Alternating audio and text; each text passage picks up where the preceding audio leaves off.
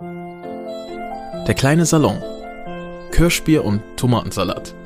Mit Simone Buchholz und Ole Specht. Herzlich willkommen im kleinen Salon. Herzlich willkommen zu Kirschbier und Tomatensalat. Mein Name ist Ole Specht. Ich bin Sänger der Band Tonbankgerät, Moderator und im weitesten Sinne Hamburger. Ja, ähm, herzlich willkommen auch von mir. Ich bin Simone Buchholz.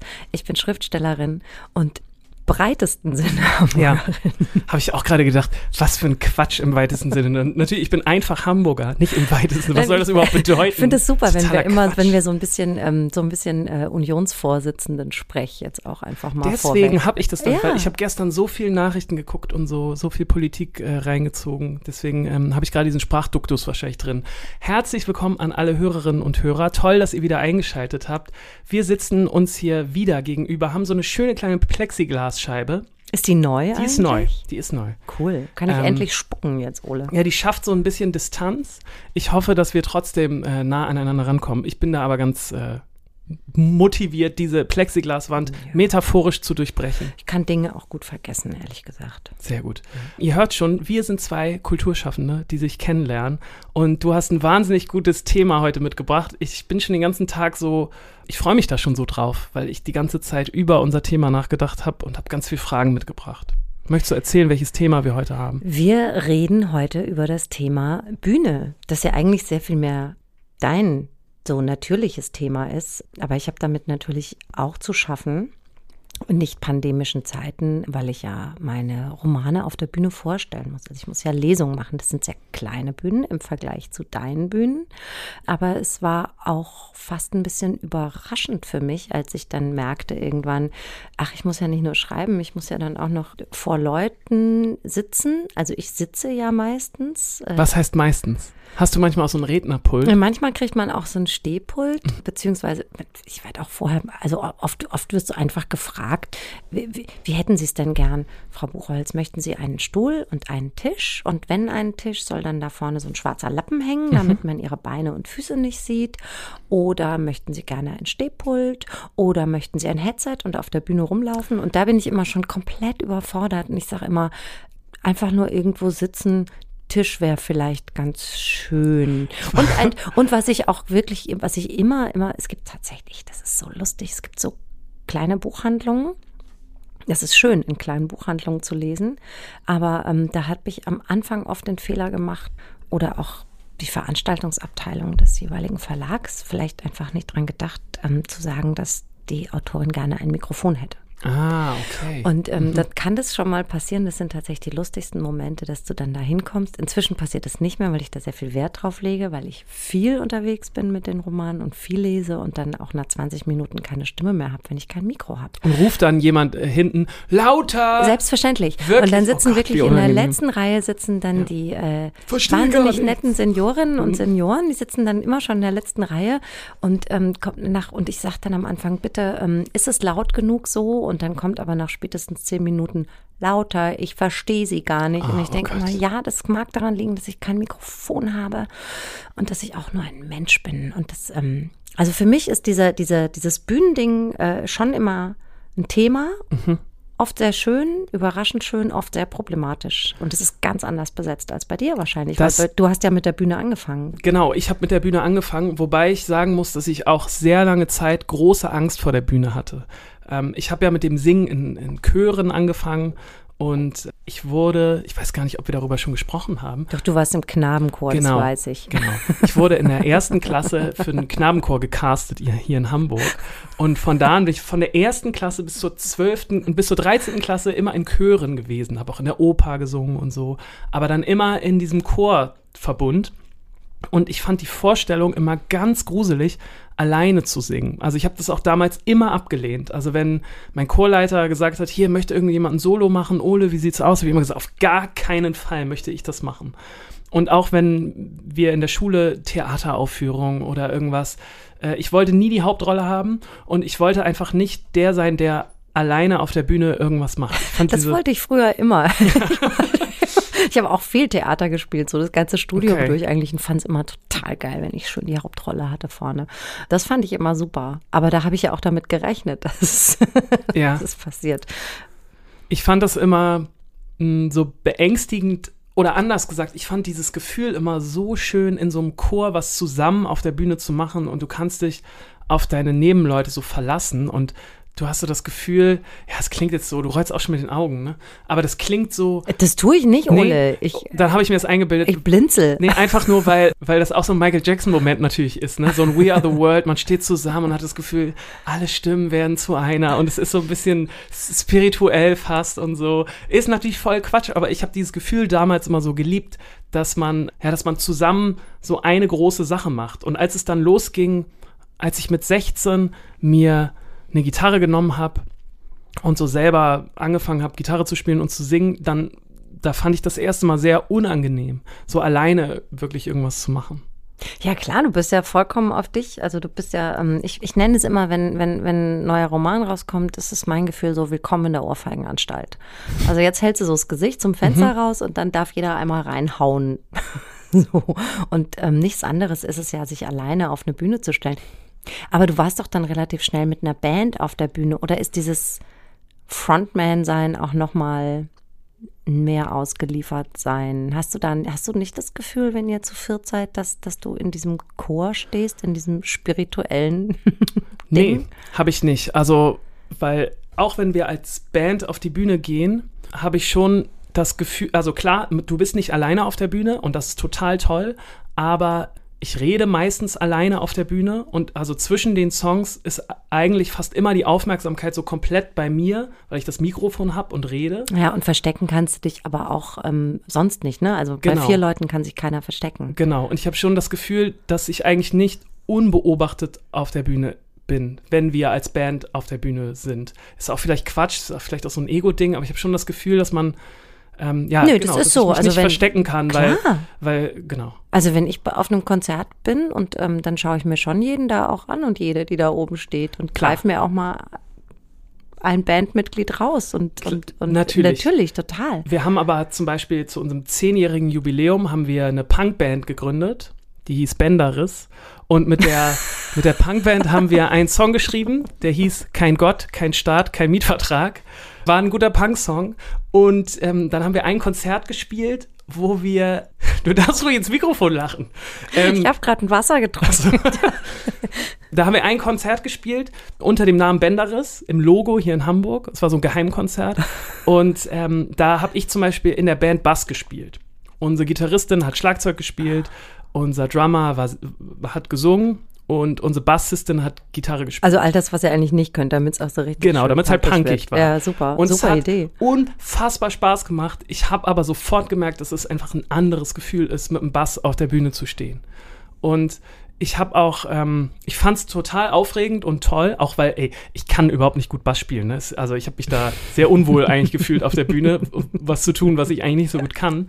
Aber man hat, ich hatte schon das, das ist ein ganz anderes Gefühl, als Bassist auf der Bühne zu stehen, äh, als, als Sänger. Zumindest hatte ich das Gefühl so. Ich musste jetzt nur so wahnsinnig lachen, weil ich tatsächlich alle Bänder gerissen habe in den Füßen. ich auch. Super. Komm, Links uns, und rechts. Lass ja. uns eine Band gründen. Ja, ist ganz gut. Weißt Und du, so wie wir sie nennen? Halt. Bänderriss. So fängt's halt an. Ja.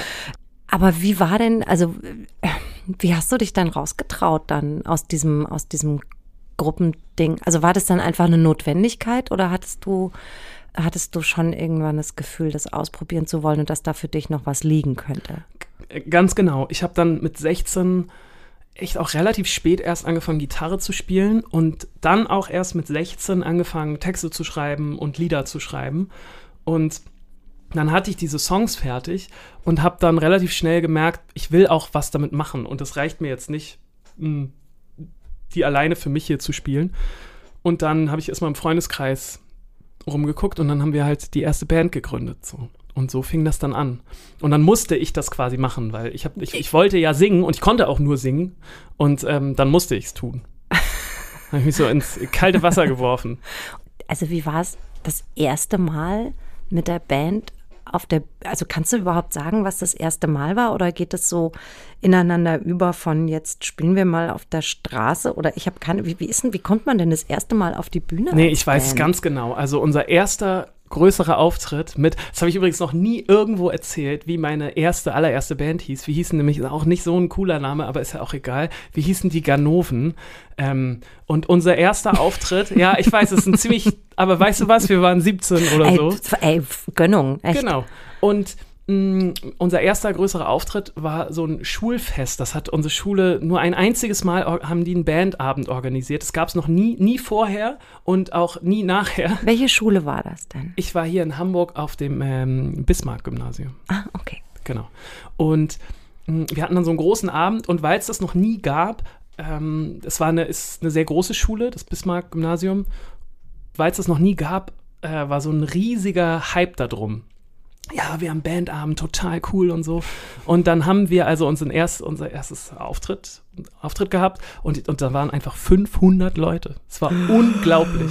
Es waren Das einfach ja unglaublich viel. viele Leute. Und ähm, ja, ich, ich weiß auf jeden Fall noch wie heute, wie wir da rausgegangen sind und schlechter Sound, nicht so gutes Licht, aber so unglaubliche Euphorie im Publikum. Und äh, das war damals auf jeden Fall auch so eine Initialzündung für mich, dass ich gemerkt habe, das hört sich wahnsinnig Da ist schön an. so viel- ja. entgegengekommen und wir waren alle sowas von euphorisch. Und ich weiß noch, als ich von der Bühne gegangen bin, dachte ich, das muss ich weitermachen. Ähm, genau.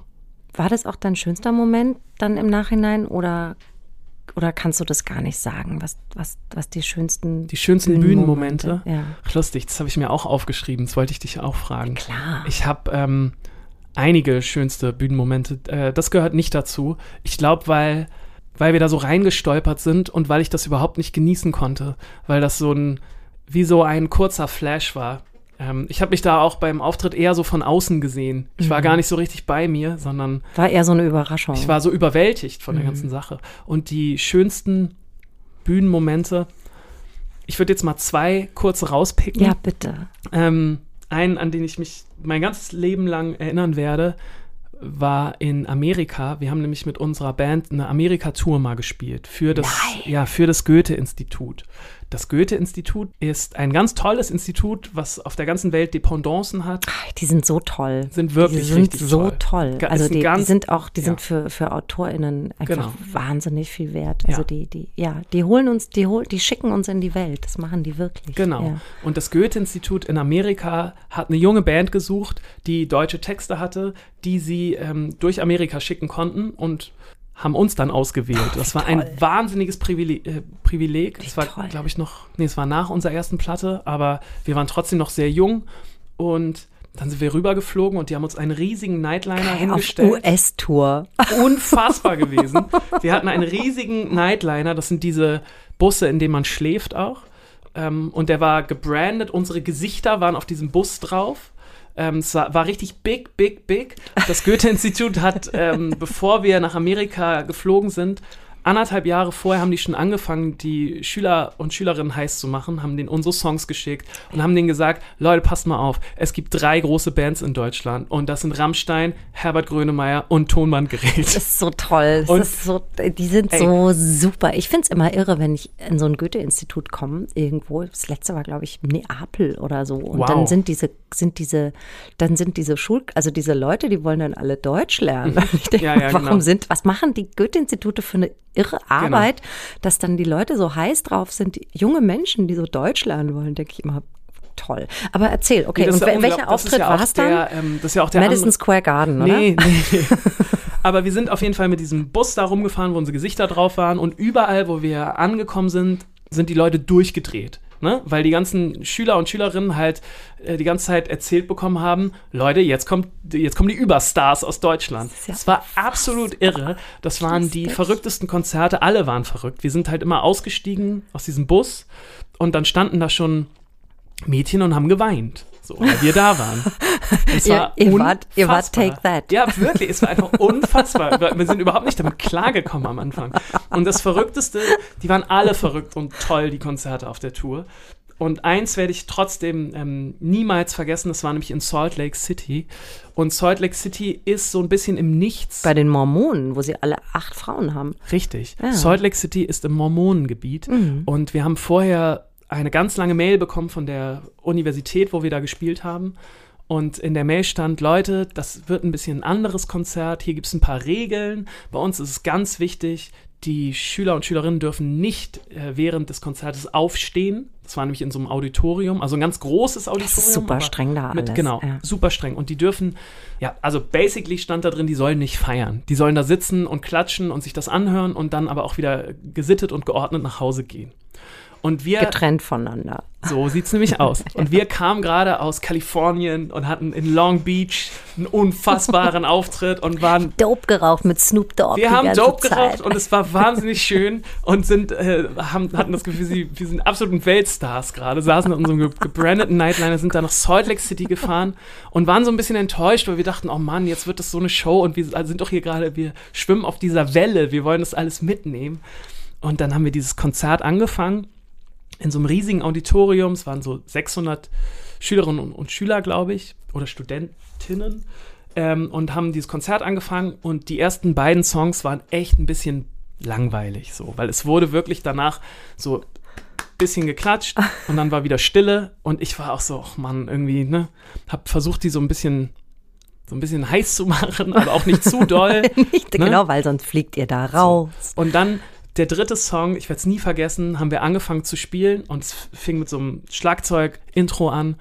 Und ganz hinten aus der letzten Reihe ist jemand aufgestanden und ist so ganz leicht nach vorne getanzt. So, und, und es ging so ein kleines Raunen durchs Publikum und alle waren so, okay, das ist doch nicht erlaubt, was macht er da? Und der ist einfach so, ja, so ganz leicht und locker nach vorne getanzt und dann auf einmal ist der komplette Damm gebrochen und alle sind aufgestanden, sind nach vorne gestürmt zur Bühne und haben getanzt, als gäbe es keinen Morgen mehr. Es war so wahnsinnig. Es ist alles passiert bei diesem Konzert. Es, wurden, es wurde sich ausgezogen. Es sind Leute von der Bühne, äh, haben so Stage-Diving gemacht und so und sind auf die Bühne zu uns gekommen während des Konzerts und wir. Und das, und das durften die da? Es natürlich wurde nicht, nicht abgebrochen? Natürlich nicht, aber das war so eine kritische Masse, okay. dass äh, die, glaube ich, Angst hatten, dass wenn die da jetzt versuchen, mhm. dazwischen zu gehen, dass es noch mehr eskaliert. Und es war so eine pure Ekstase. Und Ach, ähm, ich kriege heute noch Gänsehaut, wenn ich an dieses Konzert denke, weil das so befreiend war und so groß irgendwie. Ähm, und deswegen werde ich das wahrscheinlich nicht vergessen. Das war jetzt eine lange Geschichte. Oh, das war eine tolle Geschichte. US-Tour, come on, ey. Ich dachte immer, dass ich so geil bin, wenn ich auf UK-Tour bin. Das ist auch sehr toll. Also, naja. und, und, es war bei uns ja auch eine Bubble, ne? Muss man ja auch ganz klar sagen. Also, wir sind jetzt normalerweise nicht der heiße Scheiß in Amerika. Weißt du was? So, ne? ist mir scheißegal. Ich finde das so toll. Das solltest du, das ist, Ja. ach Gott, das ist so super in Kalifornien und in Salt Lake City. Ja, nee, das war Wie wirklich toll. toll. Wie toll. Solche Bühnenerfahrungen habe ich natürlich nicht. Nee, aber ich habe mir ganz andere Sachen noch aufgeschrieben, weil ich dachte mir, ich war ja jetzt noch nie bei einer Lesung von dir. Und ich dachte mir, wie muss ich mir Simone bei so einer Lesung vorstellen? Bist du, wenn du in, in so ein, ins Venue kommst, bist du dann so eine Diva, die sagt, nee, ich kann nur auftreten, wenn der Dom Ja. Perignon hinten steht, wenn es irgendwie so und so viel. Ich bin äh, voll Mariah Carey. Also ich habe immer so drei Typen dabei das mit so kann Spots. ja sein. Ich weiß es ja nicht, wie das bei euch läuft. Ich, ich stelle mir schon so vor, ähm, wenn zum Beispiel Thomas Gottschalk hier im Heimann in der Osterstraße liest, dann muss die Osterstraße abgesperrt werden. Naja, so. also pass auf, es ist so ein bisschen, es, es kommt so drauf an natürlich. Also das ist, es ist so unterschiedlich. Es gibt die kleinen Clubs und die großen Hallen. Die kleinen Clubs sind Buchhandlungen. ja. Und da ist es halt einfach, da ist es so familiär. Oft kennst du die dann auch schon, warst halt mit dem letzten Roman da, mit dem letzten Roman. Es gibt eine Buchhandlung in der Nähe von München, da fahre ich jedes Mal hin, weil die so super sind und die feiern immer danach eine Party Okay, mit super. riesen Essen und haben immer ihre Freunde eingeladen und so. Und das sind so Rockabilly-Leute. Und die haben dann, die haben so, so, so einen Clip für mich gedreht, wo sie ähm, zu einem Johnny Cash-Song meine Bücher vertont Oh, haben. wow. Aber quasi, also richtig, die sind so toll. Und das ist oft Familie oder es ist halt einfach so eine Lesung in so einer Buchhandlung und das ist, ähm, ja, da geht man so hin, sagt brav Hallo und dann, ähm, dann habe ich schon auch, trotzdem, dass das nur eine Buchhandlung oder, oder eine ga- ganz kleine Veranstaltung, also ja, da sind dann zwischen 20 und, weiß ich nicht, 80 Leuten oder was da halt so reingeht. Und da habe ich auch nicht wirklich so eine Stage-Persona oder so. Also da, ähm, da, da bin ich einfach ich und ähm, ich setze mich da aber auch nicht hin und lese jetzt 60 Minuten, sondern ich rede ganz viel mit den Leuten. Und weil man weiß, nach 20 Minuten Text waren die unruhig und, und ich bre- unterbreche auch mal zwischendrin oder so. Und dann dauert es so eineinhalb Stunden, dann werden noch brav Fragen gestellt, dann geht man mit der Buchhändlerin noch was essen, wenn es richtig gut gelaufen ist, also wenn man Bock drauf hat. Es gibt Kolleginnen und Kollegen, die haben in ihren Verträgen stehen, dass sie nicht mit den Buchhändlerinnen und Buchhändlern essen gehen wollen. Ich kann mir das sehr gut vorstellen, dass das richtig anstrengend auch sein Ach, ich finde das eigentlich immer ganz, ganz schön, weil das meistens, ich glaube, es war noch nie doof. Ich war einmal bei einer Veranstaltung, es war aber eher so ein Literaturverein irgendwo so Richtung Nordsee und die fand ich echt unangenehm und da habe ich dann auch einfach während des Essens habe ich plötzlich so Kopfschmerzen bekommen. Okay. Musste ich dann nach Hause. Aber es gibt natürlich auch die, also für jetzt für ähm, Autorinnen wie mich, die jetzt nicht so internationale Superstars sind, sind die großen Hallen ist dann sowas wie übel und gefährlich. Das ist dann für mich schon. Aber das ist ja auch richtig groß. Ich meine, Ja, Übel- da sind dann einfach auch mal 350 Genau, ja. Leute, die sitzen da echt gedrängt Ja. und das sind schon die schönsten Bühnenerlebnisse für mich mit gewesen. Diese, so eine Buchpremiere im Übel und Gefährlich, wenn meine liebste Freundin Karin Köhler moderiert und wir diesen, also da flirrt es dann ja Mhm. schon da drin und dann hast du echt so einen Backstage-Bereich, der, der, ich finde, das ist der tollste Backstage-Bereich der Welt. Weil Ich finde ihn ist, auch sehr schön. Oh, der ist so schön, der ist Ja. wie so eine Opiumhöhle mit den ganzen Duschen und da gibt es immer Essen. Unglaublich und gutes Essen. Ganz viel trinken und man darf da hinten rauchen. Und Karin und ich haben uns dann immer schon, bevor wir auf die Bühne gehen, haben wir uns schon eine Flasche Wein reingestellt und sind dann, ge- laufen so kichernd auf die Bühne. Und das Tolle am Übel und Gefährlich ist tatsächlich, finde ich, dieses Schild. Wenn man auf die Bühne geht, da steht, hängt so oben so ein Schild, Hello Munich. Ja. Und das finde ich so wahnsinnig lustig. Die Vorstellung, lustig. dass so eine, so eine, Ja. so eine amerikanische Band auf Europatournee, die sich vorher die ganze Zeit gesagt hat, okay, wo sind wir? Wir sind Hello Hamburg, Hello Hamburg, Hello, we're in Hamburg. Und dann kommen die auf die Bühne und da steht da Hello Munich und die denken so, oh fuck, fuck, wo sind wir? Und es ist, ist einfach, das ist wahnsinnig schön und dann kommst du da hin und die Leute sind, also übel und gefährlich hat einfach eine wahnsinnig schöne Energie. So, ähm, aber es gibt auch echt so kleine, klein, gerade bei kleineren Lesungen, also ich glaube, einer meiner schönsten Momente war, als ich im, äh, in, in Frankfurt im Eintrachtstadion gelesen habe, im, im Museum. Oh, wow. Ja, ich komme ja aus der Ecke und bin zwar St. Pauli-Fan, aber Eintracht Frankfurt ist so mein, mein Urverein.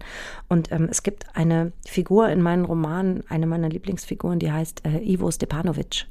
Und das, das Idol des, der, der Eintracht Frankfurt, ein ganz wichtiger Mensch, ist ja Dragoslav Stepanovic, ein ehemaliger Trainer. Und die haben tatsächlich eine Lesung organisiert im Eintracht-Museum mit Stepanovic Oh, wow. und mir. Und das, ähm, der hat, das war ganz süß, weil der hat überhaupt nicht gewusst, was er da soll.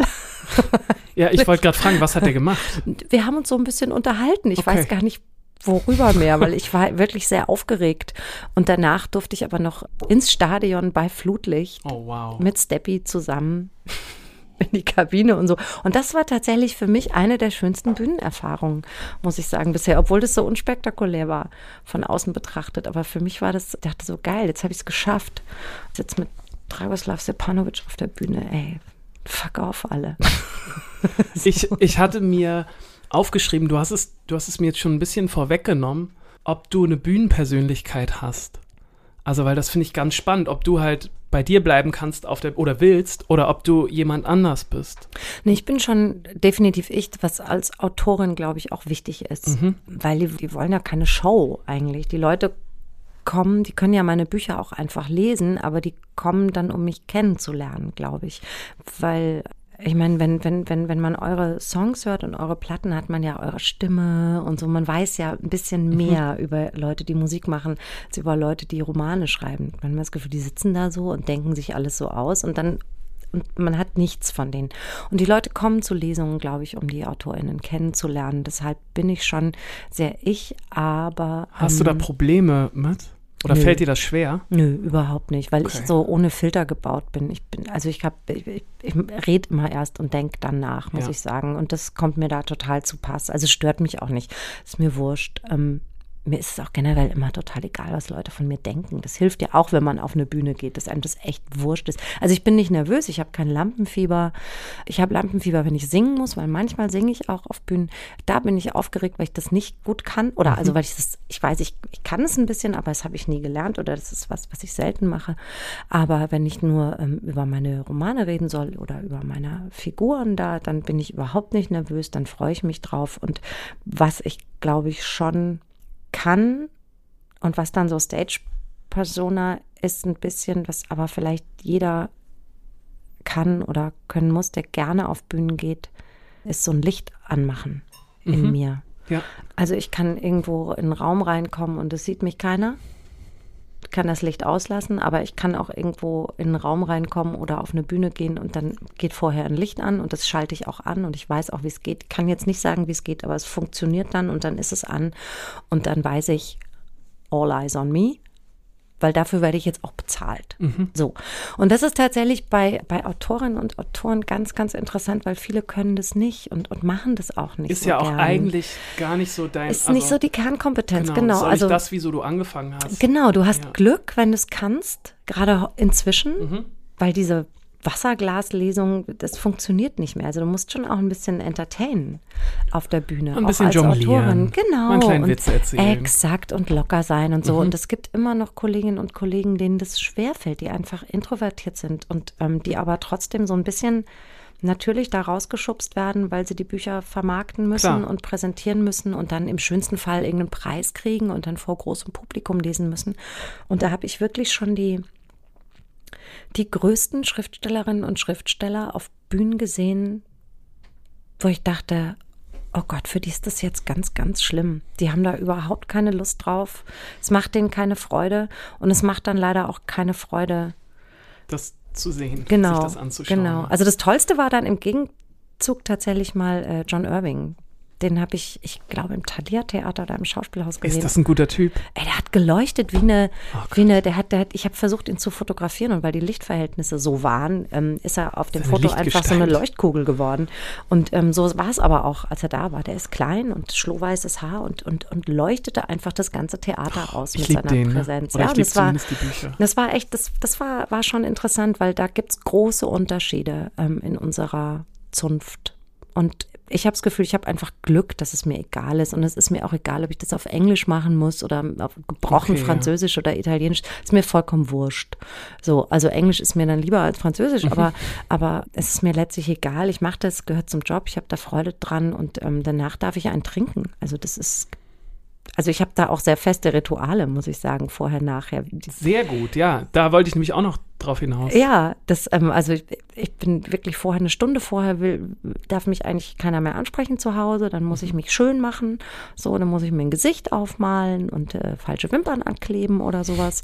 Und da sollen mich alle in Ruhe lassen. Und wenn ich dann aus dem Haus gehe, ab dem Moment ins Taxi steige oder zu Fuß gehe oder das Hotelzimmer verlasse oder so, dann bin ich so on und dann ähm, komme ich da hin und dann will ich auch sofort eine Weinschorle oder Bier oder sowas und muss immer mit so einem Drink tatsächlich mich ein bisschen locker machen. Das brauche ich schon.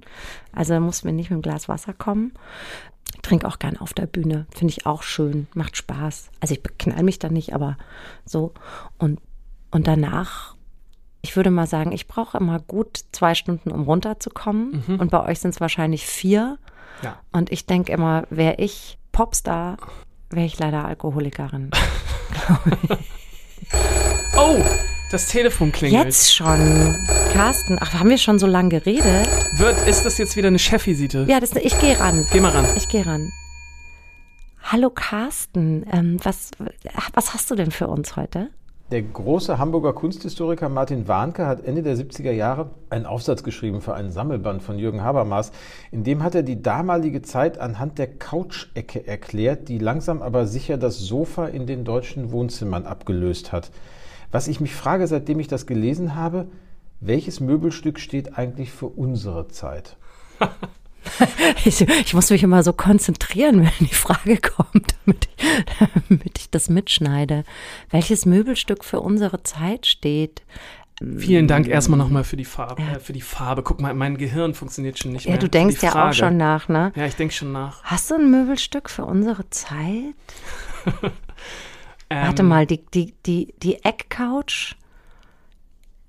Also die Sofaecke löste die Eckcouch ab. Mhm. Und wo sind wir jetzt? Das Möbelstück für unsere Zeit. Ich glaube, es ist die Aufladestation. Ja, ich bin auch gerade bei irgendwas Technischem Ja. oder bei, bei einem Gegenstand, der mit Selbstoptimierung zu tun hat. Also bei einem, bei so einem elektrischen Fahrrad, was du drin hast.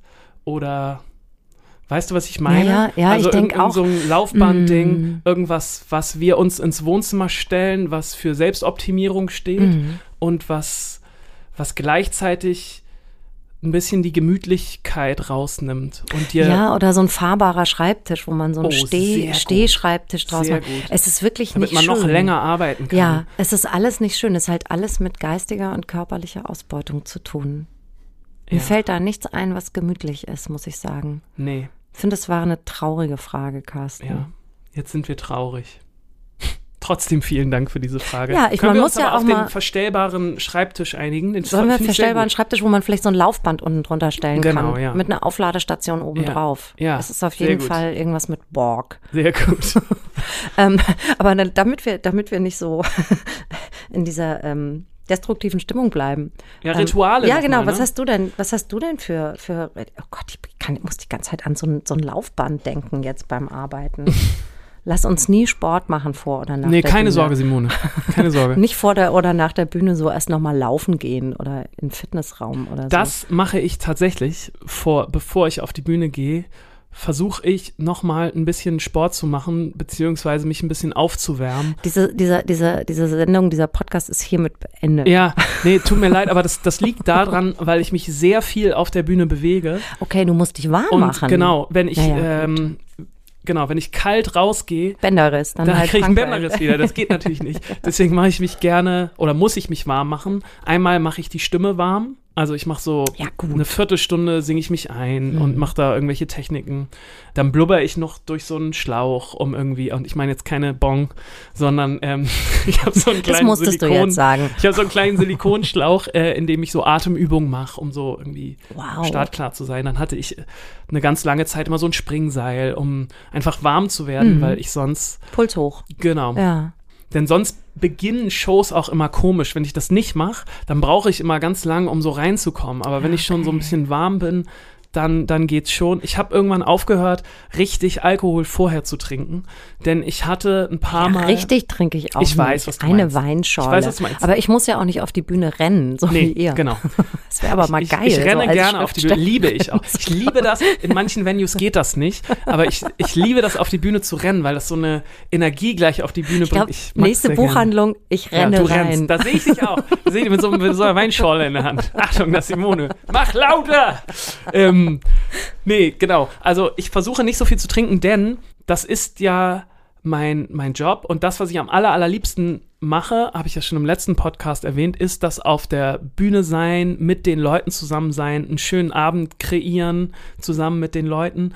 Und ich hatte das in der Vergangenheit ein paar Mal, dass ich davor ein bisschen zu viel getrunken habe und dann die Show nicht so super war, weil ich die Sachen nicht so gut singen konnte, weil ich mich verdallt habe im Kopf. Und ich war danach so unendlich traurig, denn so ein Showtag oder wenn wir einen Auftritt spielen, dann sind das ja nicht zwei Stunden, die ich arbeite, sondern es fängt meistens damit an, dass ich morgens früh aufstehen Langer muss Tag, klar. Und, und dann irgendwo knallt das auch rein abends. hinfahren ne? ja. muss Ja. und dann die Technik aufbauen muss und und dann kommen die Leute, die Geld bezahlt haben, die haben sich wahrscheinlich einen Babysitter geholt und organisiert. Die- freuen sich seit Wochen und Monaten vielleicht darauf, auf diesen Abend. Und ich habe jetzt den ganzen Tag für diese zwei Stunden gearbeitet. Dafür arbeite ich ja, dass ich auf der Bühne Spaß haben kann und spielen kann.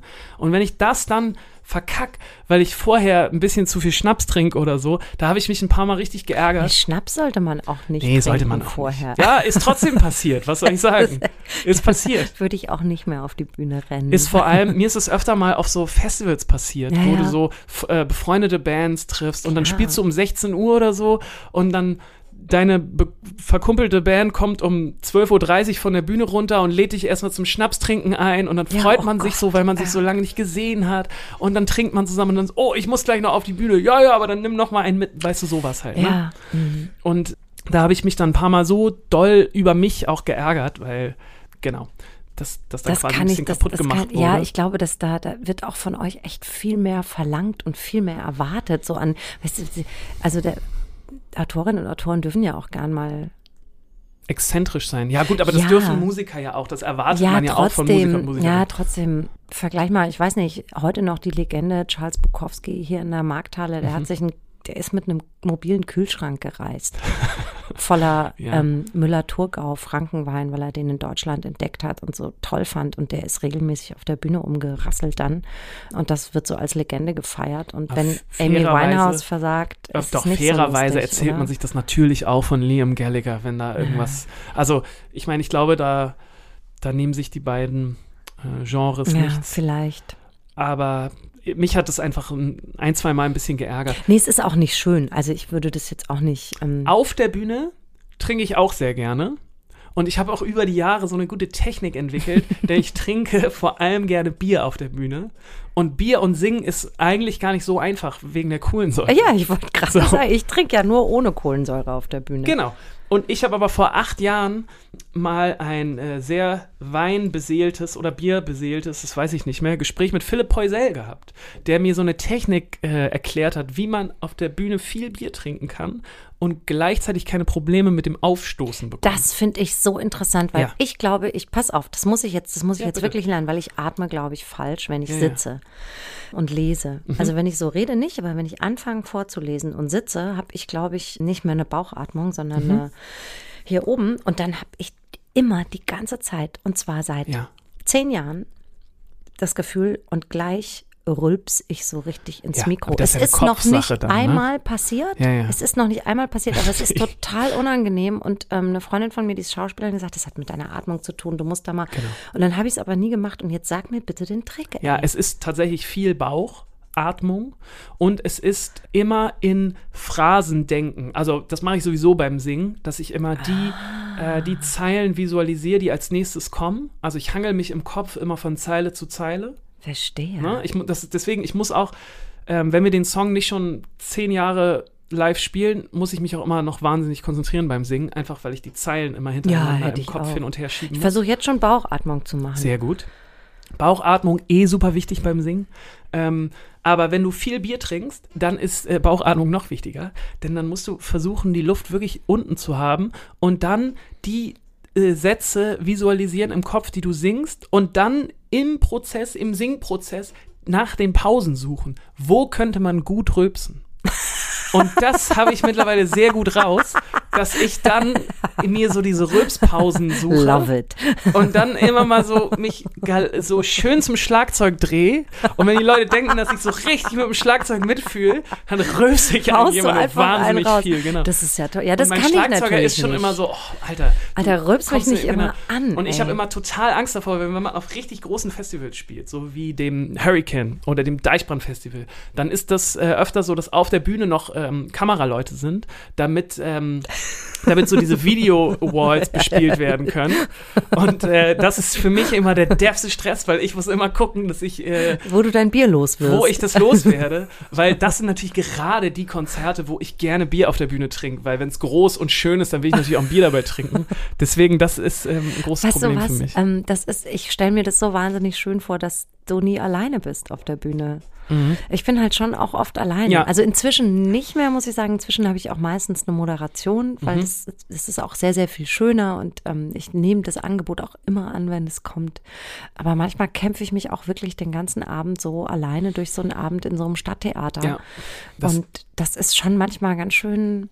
Also es gibt dann so Ecken in Deutschland, tatsächlich, je weiter du in den Süden kommst, desto härter wird das. Ja, kann so, ich- in unterschreibe ich Theatern, sofort, ja. Ne? Also der Norden blökt sofort so raus und ähm, wenn du dann alleine so ein, weiß ich nicht, so ein 500-Leute-Theater zu bespielen hast, zwei Stunden, Das ist nicht einfach. da ist dann zwischendrin, kommt dann vielleicht mal ein bisschen Jazz oder so, was dann auch ganz schön ist, aber dann wackelst du da wieder alleine hin und setzt dich auf deinen Stuhl und musst wieder Hallo. Was- Schönen guten Abend, ja, es geht jetzt weiter. du. Boah, das ist echt manchmal hart. Was ich auch ähm, erstmal lernen musste, ich habe nämlich auch am Anfang gedacht, ich war zwar nicht alleine auf der Bühne, ähm, ich hatte meine Band, aber meine Band hatte auch nicht so richtig viel Bock zu reden am Anfang auf der Bühne. Und dann dachte ich, dass ich einfach versuche, mit dem Publikum zu interagieren. Und das, ich habe das auch immer als Teil der Show begriffen und als Teil des Manchmal reagieren des die aber Abends. halt nicht so richtig. Genau. Ne? Und das ist, äh, dam- damit bin ich am Anfang so oft auf die Fresse geflogen, weil ich dann so dachte, ja, ich weiß jetzt auch nicht so, was ich heute Abend viel erzählen will auf der Bühne. Ich guck mal, was mit dem Publikum passiert. Und manchen Abenden, an manchen Abenden funktioniert das unglaublich gut. Und da hast du so lustige Sachen passieren und du kannst darauf eingehen und das Publikum lacht und jeder Gag sitzt Ja. und so. Und dann hast du aber auch wirklich so Abende, oft dann so in Nürnberg oder so, die Ecke, wo dann so wirklich gar nichts funktioniert.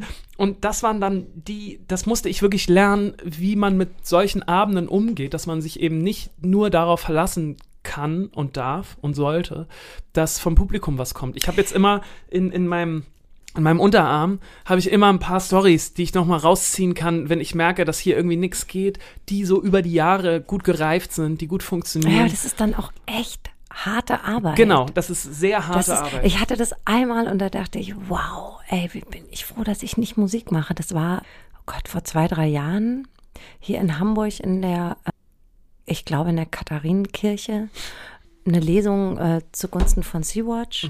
Und wir waren, glaube ich, vier oder fünf AutorInnen auf der Bühne und es ging darum, am Ende den Leuten nochmal so richtig den Geldbeutel aufzumachen. Und da waren tausend Leute in der Kirche. Okay. Und, und dann hatten wir die Idee, ja, Kirche, was singen, oder? So richtig, ne? Und dann ähm, haben alle gleich gesagt, oh, nee, nee, nee. Und ich gesagt, wisst ihr was, ich singe in schottischen Bars, dann kann ich jetzt auch in der Kirche singen. Kein die Problem, singen Leute. doch alle sofort mit bei der oh, Akustik. unangenehm. Und ja, ich und weiß, dachte, kommt, ja. ich singe Stand By Me, Okay. weil es auch wirklich so einfach ist. Ne? Ja. Mhm. Und dann kommt da bum, bum, bum, bum, bum, bum. Das können ja alle mitsingen, das ist ja kein Problem. Mhm. Und ich fange, also ich gehe dann so hinter der Selbstbewusst. äh, selbstbewusst hinter Eine dem Tisch Weinschorle schon vor, drin. Stell mich da so vor, vor das, äh, vor die Gemeinde Ja. und fange an zu singen und dachte so, so, und jetzt singen die doch gleich alle mit und merke, Ja, ja. nee, sie hören einfach nur zu. Ja, ja, das ist die, die Dynamik von so äh, großen Gruppen manchmal schwierig zu greifen. Alter, und dann musste ich da aber durch, ne? Mhm. Ja, ja. Oh, unangenehm. Ich krieg jetzt schon negativ Und ich bin echt kein Hören. Profi, ne? Ich Ja. musste das dann einfach durchziehen und habe dann in dem Moment gedacht, oder danach, okay, ab jetzt bin ich einfach so feuergebadet, glaube ich. Jetzt kann mir auch einfach nichts mehr passieren, egal was ich mache, egal auf welcher Ja. Bühne. Ich bin nur eine kleine Schriftstellerin, Ist gut. aber Ist gut. Jetzt könnt ihr mich auch einfach, jetzt mache ich alles. Ist gut. Ich So, möchte. aber das war hart. Das, das erinnert, das ist eine sehr gute Geschichte. Das erinnert mich nämlich an meine schlimmste Bühnenerfahrung. Das Ja, passt bitte, ganz gut. Die teil sie ich- noch dir mit zu teilen. mir. Es hat nämlich auch äh, jetzt die schönste und die schlimmste hat mit dem Goethe-Institut was zu tun. Denn ähm, nach diesem Riesenerfolg der Amerika-Tour und wir als Weltstars dachten wir uns, dass Mit Snoop Dogg das und so. Potenzial, das müssen wir, da, da müssen wir weiter dran arbeiten. Und dann ist das Goethe-Institut auf uns zugekommen und hat gesagt, keine Sorge, Leute, wir sehen euch und zwar in Tschechien. Und dann haben wir eine schöne Tschechien-Tour gemacht. Super. Das war sup, total super, total super. Ich möchte gar nichts Schlechtes äh, gegen Tschechien oder so. Äh, schönes Land, wirklich nette Leute. Das Ganze war nur echt bisschen blöd geplant, denn die Schülerinnen und Schüler hatten vorher nicht unsere Texte, hatten auch nicht so richtig Bock auf uns und hatten auch auf Deutsch nicht so richtig Bock. Und das führte dann dazu, dass wir in Prag einen Auftritt hatten und um 12 Uhr mittags, also in einer Freistunde quasi, haben die ähm, so eine Stufe äh, von nicht gut und gerne sprechen, deutsch sprechenden SchülerInnen in die Turnhalle gekarrt. Und wir haben dann bei Tageslicht um 12 Uhr mittags in der Turnhalle anderthalb Stunden Konzert gespielt. und es war, also ich habe wirklich, Es hat auch keiner zugehört. es hat keiner So, zugehört, niemand hat Bock. Ich, ich, ich mache dir kurz mal vor, ähm, was passiert ist. Ähm, wir haben dieses Konzert gespielt und äh, mehrere haben sich schlafen gestellt, weil sie es so ätzend fanden. Boring. Boring. Boring. Andere haben so ihre, ihr Finger als Pistole an ihren Kopf gehalten und haben abgedrückt und haben sich so totgestellt. junge Menschen. Oh. Unglaublich unhöflich gewesen. Und in diese, diese anderthalb Stunden waren die längsten anderthalb Stunden meines ganzen Lebens. Und ich habe alles in Frage gestellt. In, in Prag auf dieser, in dieser Turnhalle habe ich gedacht, nee, vielleicht sollte ich das auch mal lassen. Mhm. Das ist vielleicht doch nichts für mich, dieses Bühne und dieses, äh, ne, fun anscheinend funktioniert es ja auch nicht. Es kann so nicht und wehtun. Und Also es es- tat so ja. unendlich Ja. weh. Das war ganz schrecklich und es ging uns allen so und wir waren danach nur. Ich habe irgendwann angefangen aus reiner Verzweiflung, weil ich irgendwie noch die Sympathie, ich bin ja auch so ein Sympathietyp, ne? Ich möchte dann Du ja auch es auch gemocht schön, werden ne? und ich möchte, dass es schön wird und ich dachte, nee, ich das einzige, was ich jetzt noch machen kann, wir sind in der Schule, ich pick mir jetzt irgendeinen von diesen Arschgeigen da raus und mache mich einfach über den lustig und hoffe auf die Gruppendynamik der Schülerinnen und Schüler. Und genau das habe ich gemacht. Ich habe mir irgendeinen rausgepickt, der ähm, sich schlafen gestellt hat, bin mit meinem, ähm, mit meinem äh, WLAN-Mikrofon von der Bühne gegangen, bin auf den zugegangen und habe den so ein bisschen verarscht, so. Und äh, weil das Schülerinnen und Schüler waren, äh, fanden die das dann lustig. Klar, und weil die immer sofort einen mobben. Richtig. Ein, total scheiße auch von mir. Ich habe quasi großes Mobbing betrieben, einfach nur um die, die Stimmung irgendwie auf unsere Seite zu bekommen. Ich glaube, es ist. Es hat auch ein bisschen funktioniert, Ja. aber es war ganz, ganz schrecklich. Aber ich glaube, was man so festhalten kann, Bühne ist Himmel und Hölle zugleich. Ja, auf jeden ne? Fall, ja. Auf jeden das, Fall. Ja. Ich habe auch ähm, jetzt als, als Rausschmeißer noch eine richtige Rockstar-Frage von meinem Sohn oh, mitgebracht. sehr gut, ja. Acht Bühnen, eine ungewöhnliche Show. Ein Ziel. Hamburgs Kulturhilfen. Einer kommt, alle machen mit 2021. Mit großartigen Soloauftritten von Ina Müller, Tim Melzer, Jane Mädel und vielen mehr. Im Stream ab dem 12. Mai. Alle Infos und Spenden unter www.einerkommt.de. Ach ja, und ich bin auch dabei. Pass auf, Ole. Ja, Und da können wir gar nicht lange drüber reden. Ich schmeiß dich einfach mit der Frage raus. tu es. Nie wieder Zähne putzen oder nie wieder Zähne haben? Oh. Ja, ist echt eine Rockstar-Frage. Komm. ja. ja, die schon nie wieder abputzen, auf jeden Fall. Also nie wieder Zähne haben, das finde ich, also, Okay, aber wenn du nie wieder Zähne putzt, hast du auch irgendwann keine Zähne Ja. mehr, aber es ist mit großen Schmerzen verbunden. ja, hast du natürlich recht. Aber ich glaube, ja gut, stimmt, du hast natürlich recht, nie wieder Zähne haben. Dürfte ich dann Gebiss tragen? Nein. Ich habe übrigens, äh, das habe ich ganz vergessen, weil ich so aufgeregt war. Nicht aufgeregt, ich habe mich so gefreut über diese, über diese Folge. Wie ist denn deine Antwort? Entschuldigung. Ich würde auch mit nie wieder Zähne haben gehen. Ja, ich würde auch mit nie wieder Zähne haben gehen, recht. weil ich keinen Bock auf die Schmerzen habe. Dann hat Nee. man halt keine Zähne, dann isst man halt Joghurt.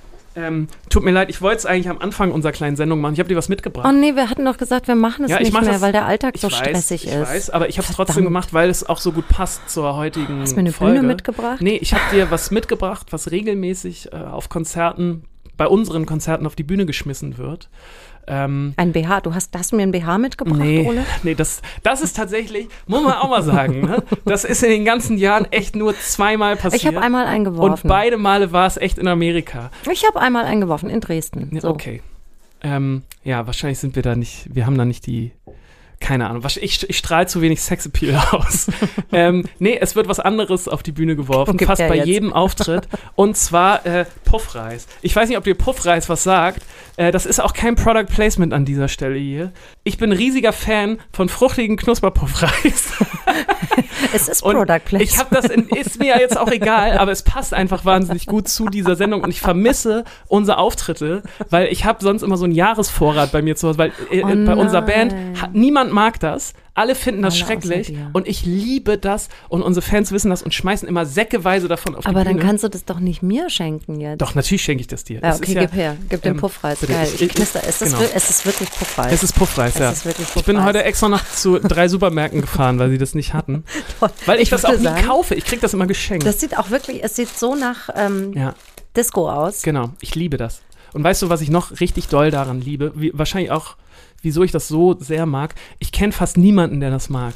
Ich habe es immer alleine für Du mich. weißt, dass ich es dir gleich zurückschenke. Nee, ich hab, guck mal hier, ist kein, ist kein Scherz, ne? Ich war ja heute extra beim Supermarkt, hab Ole. zwei gekauft, weil ich das nicht ertragen konnte, das abzugeben. Ole, wir müssen Schluss Ja, machen. sorry.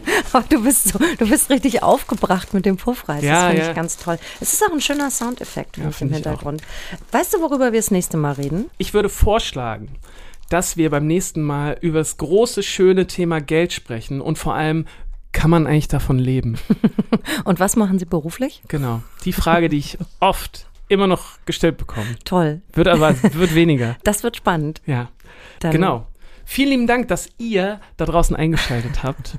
Ja, danke fürs Zuhören. Vielen lieben Dank. Danke fürs Gespräch, Ole. Bis zum nächsten Mal. Danke. Adieu. Danke, Simone. Tschüss. Tschüss. Eine Produktion der Gute-Leute-Fabrik in Kooperation mit 917XFM und der Hamburger Morgenpost.